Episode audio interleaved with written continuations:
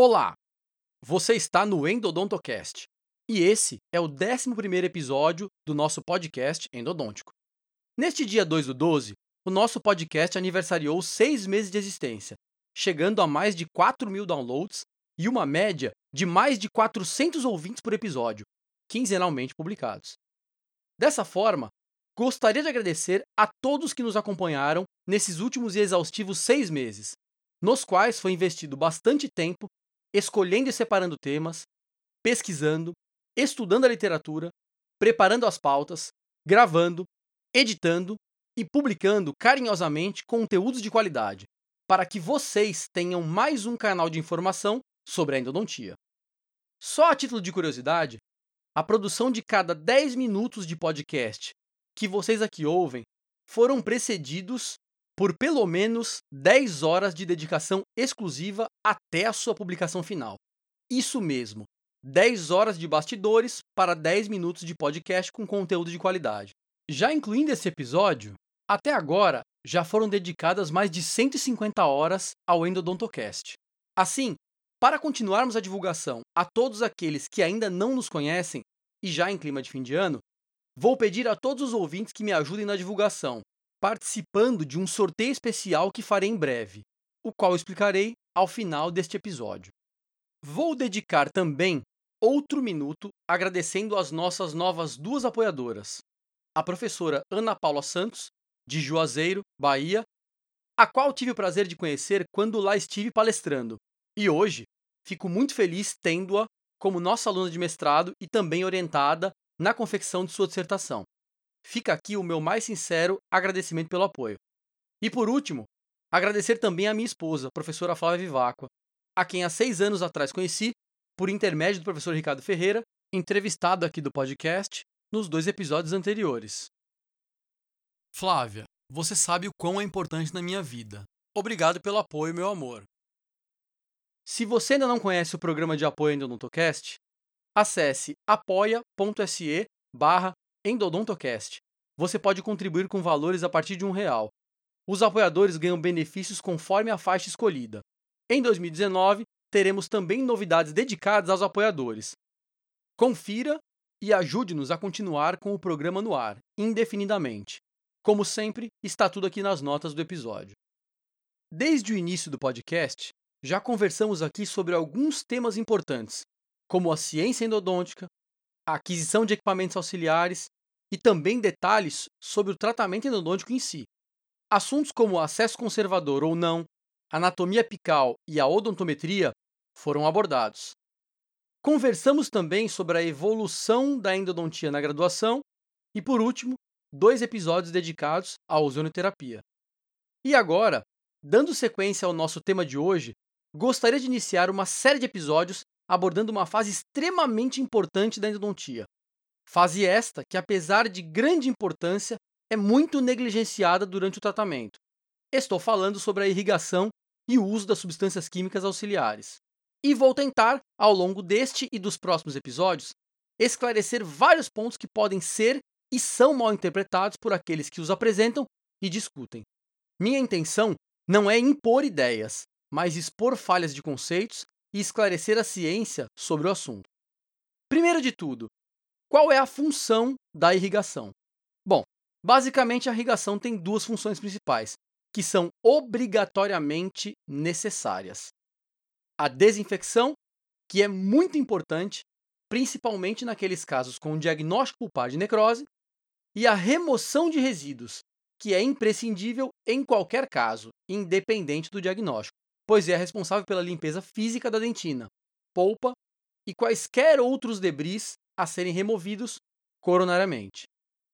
Como funções secundárias, temos a lubrificação dos instrumentos durante o preparo, a ação de dissolução de tecidos orgânicos e também de tecidos inorgânicos, e para completar esse raciocínio, temos a toxicidade aos tecidos perapicais, existente em todas as substâncias, e apresentando-se diretamente proporcional ao aumento do potencial de algumas das características acima citadas. Dessa forma, ao elegermos uma ou mais substâncias a serem usadas durante esse passo, precisamos entender para quais objetivos utilizaremos cada uma delas. Defini-las, baseando-se nas características necessárias para que esses objetivos sejam alcançados, aplicá-las da melhor forma possível, visando potencializar tais características, e, por último, verificar se essas escolhas mantêm a substância biologicamente compatível com o uso clínico. Resumindo: 1. Um, quais objetivos você deseja alcançar com essa substância? 2. Qual substância possui características que permitam o alcance desses objetivos? 3. Qual é a melhor forma de aplicação para potencializar essas substâncias? 4. Ela se mantém biologicamente compatível com os tecidos perapicais? Seguindo esse raciocínio, você possuirá ferramentas para selecionar as substâncias mais adequadas aos seus objetivos. Esses objetivos mudam a cada tratamento, dependendo do operador e da filosofia de formação de cada profissional. Cada um deve pensar bem nos seus e tê-los em mente neste momento. Sugiro que todos façam esse exercício assim que possível. Continuando, vamos abordar agora algumas dessas características de forma geral. Temos uma boa variação de substâncias, formulações e concentrações diferentes usadas na endodontia. Mas no Brasil, quatro substâncias se destacam de forma mais expressiva: o hipoclorito de sódio, o de gluconato de clorexidina, mais conhecido apenas como clorexidina, o soro fisiológico e o ácido etileno diamino tetracético, o famoso EDTA. As três primeiras são comumente utilizadas para irrigação durante o preparo, e a última para a limpeza final, pós-instrumentação. E as perguntas que mais se repetem são: por que escolher uma, outra, ambas? Por que usar EDTA? Quais as melhores formas de utilizar todas essas substâncias? Só que as respostas não são nem um pouco simples. Assim como as outras áreas da endodontia, a irrigação também é uma ciência complexa e precisa de muito conhecimento para se alcançar a compreensão adequada. Sigamos então com um pouco dos esclarecimentos iniciais sobre o assunto.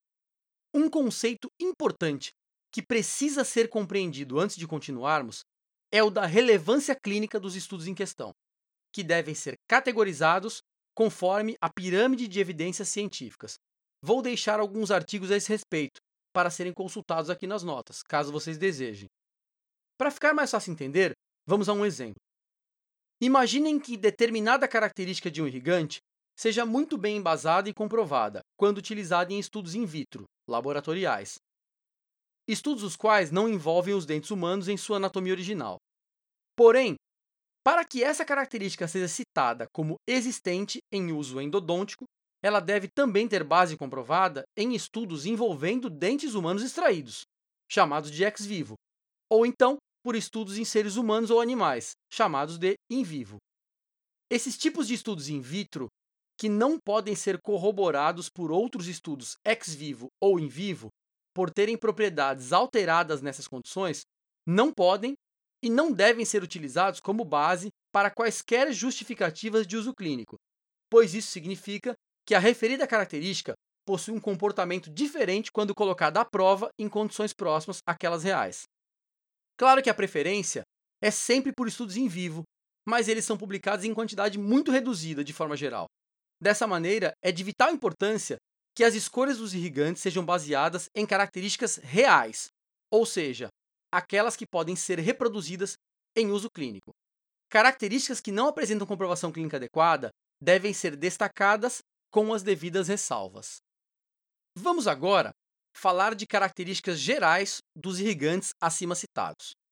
Iniciaremos pelo hipoclorito de sódio, pesquisado desde a década de 30 e que possui uma das características mais importantes dentre as anteriormente citadas, a de ação desinfetante, bastante comprovada em variadas condições. Essa característica foi comprovada cientificamente inúmeras vezes, tanto em estudos in vitro como também ex vivo e in vivo. Porém, esse potencial é muito variável e depende bastante da concentração utilizada, da quantidade aplicada e do tempo de contato. Quanto maior a concentração Maior a quantidade e maior o tempo de contato, maior o potencial desinfetante. Mas esse aumento da concentração do hipoclorito traz um aumento da sua toxicidade aos tecidos periapicais, com efeitos devastadores quando extravasado em certa quantidade. Então, vem a primeira escolha a ser feita: usar concentrações altas para alcançar grande poder desinfetante, com toxicidade também alta, como é feito em países como os Estados Unidos, ou escolher concentrações menores para controlar a toxicidade, mas com redução de poder antimicrobiano. É preciso manter em mente que altas concentrações e alta toxicidade necessitam de um controle para que não haja extravasamento apical. E também que baixas concentrações necessitam de maiores quantidades e maior tempo de contato para se obter uma compensação em relação à baixa concentração. Isso tudo não pode ser e não deve ser aleatório, mas pela impossibilidade da percepção clínica imediata dos resultados durante o tratamento, o é. Não existem protocolos rígidos aplicados na fase de irrigação. Tudo é feito muito aleatoriamente. Talvez essa seja a fase mais aleatória da endodontia, onde os erros de execução não provocam obrigatoriamente consequências imediatas. Outro ponto importante que deve ser citado é a profundidade de irrigação. Alcançar a região apical é importante para se obter a adequada desinfecção desta região. Porém, ao fazê-lo, o risco de extravasamento é maior, com as consequências já citadas. Assim, a escolha da seringa, agulha e técnica devem ser mais objetivas e menos aleatórias. Falaremos sobre isso em episódios futuros. Como segunda característica bastante citada sobre o hipoclorito, temos a dissolução tecidual. Esse é um tema bastante complexo e por isso será abordado de forma adequada posteriormente. Mas podemos adiantar que essa característica vem sendo testada e demonstrada desde a década de 70, com exatos 79 estudos indexados no PubMed no momento dessa gravação. Porém, os ótimos resultados apresentados em estudos in vitro não conseguem ser reproduzidos quando o espécime utilizado para teste é um dente humano. Isso acontece porque a dissolução, para ocorrer, necessita de alta concentração, agitação, muita quantidade, temperatura aumentada, tempo aumentado, menor quantidade de tecido orgânico e muita área de contato. Princípios difíceis de serem controlados clinicamente, como os dois últimos citados. A única maneira de diminuir o tecido orgânico e aumentar a área de contato é ampliar mais o conduto. Mas como a endodontia está indo na contramão com os preparos conservadores de menor ampliação, é cada vez mais difícil controlar todos esses efeitos ao mesmo tempo. Em terceiro, temos sempre que nos preocupar com a toxicidade das substâncias que utilizamos. Afinal, causar dor ao paciente é um fator extremamente estressante aos envolvidos. Então, ao escolher a concentração e técnicas utilizadas para se alcançar as características acima, devemos ter em mente o aumento da toxicidade com a concentração e, consequentemente, tomada de medidas que evitem o extravasamento, seja pelo forame ou pelo isolamento absoluto, como eu já citei anteriormente. Em quarto, devo citar a estabilidade da solução de hipoclorito. Como uma substância muito volátil, ele perde concentração ao longo do tempo, mesmo com o frasco fechado. Fatores que aceleram essa perda são contato com a luminosidade, armazenamento em ambiente quente, tempo de fabricação e vedamento do frasco. As piores condições são relatadas aquelas soluções que foram fabricadas e armazenadas por semanas ou meses, como as vendidas em dental. O ideal é a fabricação imediata para o uso em farmácias de manipulação, bem como o armazenamento em geladeira. Mas para aqueles que o fizerem, não é recomendado utilizá-lo resfriado, por reduzir a ação química do mesmo. Outras ótimas características do hipoclorito, como a saponificação e a desodorização, serão citadas nos episódios seguintes, onde conversaremos muito sobre todos esses detalhes. Vamos agora à clorexidina. Esta possui uma história mais recente na odontologia e endodontia, iniciando seus estudos na década de 70. Mas o início dos estudos sobre a mesma começou lá na década de 40. Ela também possui essa característica bastante desejada na endodontia, que é a ação antimicrobiana. Tal característica também foi comprovada em estudos científicos diversos, desde in vitro, ex vivo e até em vivo. Possui ação de amplo espectro, sendo eficiente contra diversos tipos microbianos. No próximo episódio falaremos sobre a ação antimicrobiana de ambas as substâncias, ressaltando os prós e os contras de cada uma. Aliada a essa ação, possui outra característica complementar, sinérgica e muito desejada, que é a de ação residual ou substantividade. Essa ação estende o efeito antimicrobiano da clorexidina mesmo após a sua remoção física do substrato em questão. Isso ocorre porque a sua molécula carregada positivamente adere por ligações químicas ao substrato, carregado negativamente. A liberação ocorrerá lentamente com a diminuição da concentração da mesma no meio.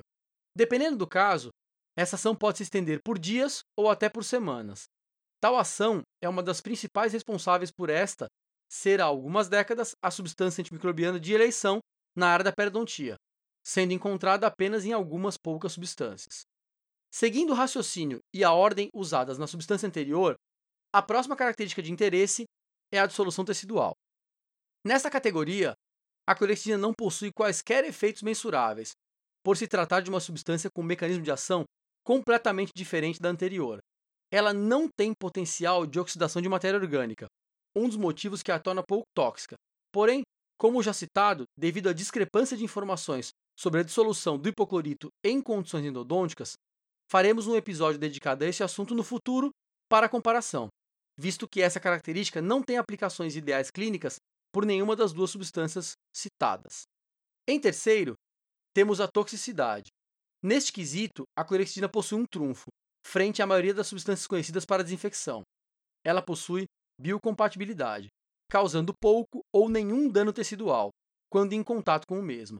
Claro que esta biocompatibilidade é inversamente proporcional à sua concentração, onde, para uso clínico, recomenda-se a concentração de 2% ou inferior, dependendo do caso. Para quaisquer desinfecções que não tenham contato com tecidos do paciente, pode-se utilizar até 4% de concentração, obtendo-se resultados com melhorias bastante expressivas. É importante ressaltar que substâncias com efeitos de dissolução orgânica ou inorgânica, mesmo que parciais, como o hipoclorito e o EDTA, obrigatoriamente carregam efeitos de toxicidade. Para uma substância ser biocompatível, ela não pode provocar efeitos deletérios nos tecidos. Essa é outra escolha que deve ser pensada e feita. O benefício associado é a segurança no processo de irrigação, podendo aplicar a substância no terço apical e até mesmo nas proximidades do forame sem quaisquer problemas de dor pós-operatória em caso de extravasamento. Em quarto, temos o quesito estabilidade da solução, onde, diferente do hipoclorito, a clorexidina não é suscetível à luz, calor ou contato com o oxigênio com a mesma sensibilidade. Ela tem uma duração de seis meses com a mesma concentração e efeitos, mas recomenda-se armazenamento em geladeira ou ambientes com ar-condicionado, principalmente nos lugares de clima mais quente. Assim você vai evitar a degradação a longo prazo. Na década de 90, iniciaram-se os primeiros trabalhos com a formulação da clorexidina em gel, usada tanto na irrigação quanto na medicação intraconduto. Não existem perdas nas características citadas nos parágrafos anteriores com essa formulação, mas existem ganhos. O gel, por ser muito viscoso, aumenta a capacidade de lubrificação durante o uso dos instrumentos, facilitando a penetração dos mesmos durante o preparo. Além disso, tem a capacidade de melhorar a suspensão de debris dentinários, os quais ficam envoltos em meio ao gel, ao invés de decantarem, reduzindo drasticamente a quantidade de substância necessária à renovação da mesma, e os acidentes por entupimentos dos condutos por essas raspas. Essa forma de gel, também por ser utilizada em menor quantidade e fluxo que a forma líquida, reduz o extravasamento apical aos tecidos. Porém, não pode ser usada sozinha, como irrigante, pois não provoca fluxo e refluxo adequado. Essa é uma das desvantagens de se usar um gel. É aí que entra a terceira solução, o soro fisiológico. Este pode ser usado em grandes quantidades apenas como agente irrigador, não possuindo praticamente nenhuma ação química, o que o torna bastante biocompatível. O soro também pode ser usado em conjunto com o hipoclorito, apesar de ambos serem substâncias líquidas. É recomendado que esse soro usado para irrigação seja do tipo injetável e estéreo. Dedicarei também um episódio à irrigação física no futuro. Por último, o EDTA. Ele tem seu histórico datado da década de 50, mas apenas mais recentemente foi descoberto como solvente de tecido inorgânico, comprovado em microscopia eletrônica de varredura. Nestas imagens, é possível ver os túbulos dentinários abertos como após o condicionamento ácido em dentística. Porém, chegar a esse efeito não é tão fácil quanto acreditamos. O EDTA precisa ser renovado e agitado constantemente, e mesmo assim, ainda pode ter efeitos bastante reduzidos em terços apicais, condutos com pouca ampliação e após curvaturas. Todos esses detalhes terão vez em episódios posteriores. Enfim, a irrigação e a escolha das substâncias químicas usadas em endodontia deve ser levada a sério e executada com propriedades e técnicas adequadas. Somente assim poderemos confiar no processo que está sendo aplicado, levando aos resultados desejados. Vou cessar com o assunto por aqui agora, para que possamos continuar com o tema de desinfecção pela irrigação no próximo episódio. Vamos finalmente às explicações do sorteio que mencionei. Para começar, o prêmio. Colocarei a sorteio o livro Endodontia Clínica à Luz da Microscopia Operatória, do autor Maurício Camargo. Trata-se de um livro de 528 páginas e 1.700 ilustrações, edição de 2016. É indicado como leitura a todos que desejam evoluir endodonticamente, mesmo aqueles que não possuem um microscópio operatório. Esse livro será sorteado no feed e stories do meu Instagram, onde colocarei todas as regras para a participação do mesmo.